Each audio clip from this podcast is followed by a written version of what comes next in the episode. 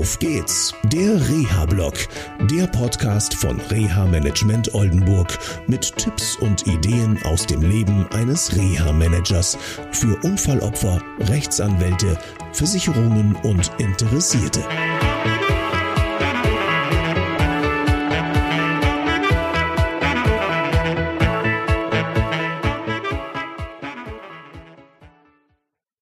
Ja, hallo und herzlich willkommen zu einer neuen Sendung von Auf geht's der Reha-Blog. Heute war ich im Aphasie-Zentrum in Fechter und ähm, eine meiner Aufgaben ist es, Menschen zu überzeugen, eine Reha-Maßnahme zu machen.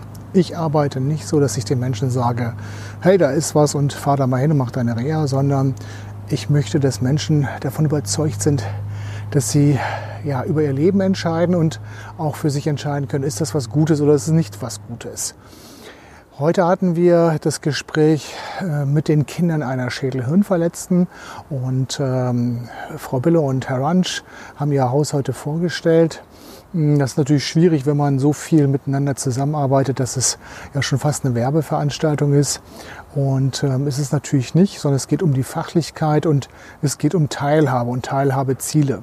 Ähm, das ist was anderes als Rehabilitation. Die Rehabilitation führt zur Teilhabe.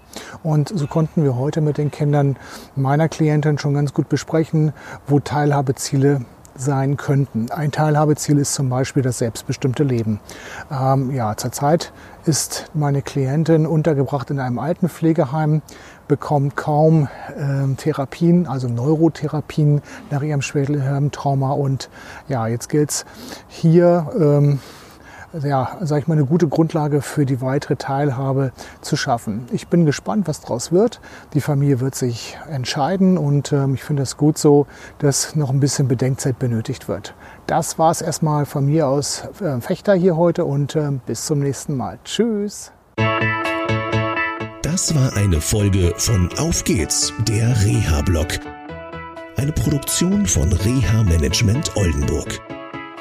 Weitere Informationen über uns finden Sie im Internet unter www.der-rehablog.de.